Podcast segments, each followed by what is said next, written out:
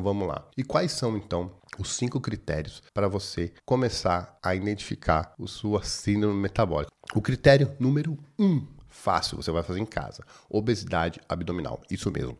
Sabe aquela gordura em volta da barriga que dá o formato de pera? Quando você olha a pessoa, ela está com a cintura maior do que o ombro. Então, isso é a, isso é a, a, obesidade abdominal. Como é que você vai fazer? Você vai pegar uma fita métrica, aquela da, da, da, da costureira, pega aí da sua mãe, pega aí da sua tia, pega aí da sua avó, se vira ou compra uma, e você vai medir a sua circunferência abdominal. Para homens, se anota aí, se a sua circunferência abdominal tiver acima de 102 centímetros, um ponto na síndrome metabólica. E para mulheres, acima de 88 centímetros. Acima disso, problema já número um com síndrome metabólica. Não vale encolher a barriga, não vale apertar, ok? Relaxa, barriguinha livre, mediu, bateu 102 ou mais, bateu 88 ou mais, você tem um ponto para síndrome metabólica. O segundo, a gente, tá, a gente sabe que que a gordura abdominal ela está associada com gordura é, visceral e isso está conectado com vários problemas de saúde. Por isso você tem que cuidar.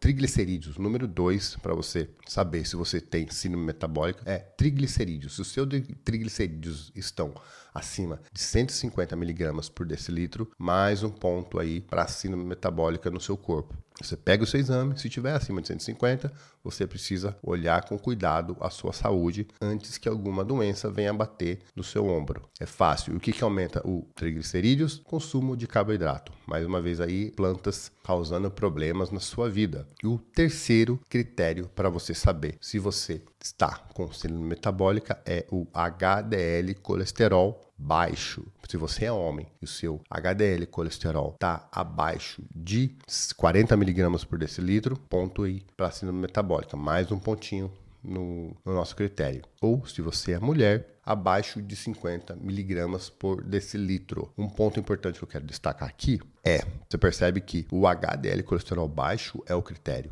não é o LDL alto e não é o colesterol total alto. Por quê? Porque esses não são indicadores de problemas. Como eu digo para vocês, vocês podem comer carne, vocês podem comer ovo, você pode comer queijos gostosos e maravilhosos e gordurosos, porque o colesterol LDL não é um critério nem usado como medida para síndrome metabólica. Ou seja, a gordura, a carne não tem culpa. O quarto critério para você saber se você está com síndrome metabólica é a pressão arterial. Pressão arterial acima de 130 por 85 é, ou 13 por 85, é ruim. Se a sua pressão arterial está acima de 13 por 85, é mais um ponto para a síndrome metabólica aí atrapalhar você a dominar o seu desempenho e saúde, porque a pressão arterial alta altera todo o funcionamento do seu corpo. A doença cardíaca está relacionada não somente, eu vou falar disso ainda, é um pouquinho complicado, mas eu vou simplificar aqui. Dentre os problemas, os, os fatores que levam a infarto ou derrame, está também a pressão, porque imagina, é uma casa e tem os canos. Se o cano da casa é alterado a pressão, uma hora o cano não aguenta.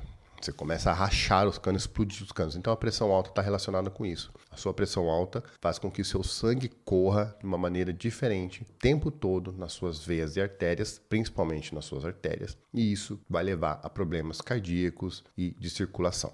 O quinto e último ponto que você deve olhar na, no seu corpo, que você deve observar na sua fisiologia para saber se você tem síndrome metabólica é a glicemia em jejum. Depende do protocolo, vai entre 12 e 24 horas de jejum. Não sei qual laboratório, como é que você vai fazer, mas anyway, se a sua glicemia em jejum tiver acima de 150, é mais um ponto aí contra a sua saúde que está atrapalhando você a ter um bom desempenho físico. 110, bom, acima de 110 miligramas, você já deve ficar muito, muito preocupado, porque a glicemia é muito importante. Glicemia baixa e o que causa glicemia alta? Açúcar novamente, glicose ou plantas. Tá? Então, cinco critérios: obesidade abdominal acima de 102 ou de 88 centímetros para mulheres, triglicerídeos altos acima de 150 miligramas por decilitro para homens e para mulheres, o HDL baixo abaixo de 40 miligramas para homens e de 50 para mulheres. Esquece total colesterol e esquece o LDL colesterol que dizem para você que é ruim porque não é. O negócio é HDL baixo, pode comer carne à vontade. E pressão arterial acima de 13 por 85 e glicemia acima de jejum, glicemia de jejum acima de 110 miligramas por decilitro.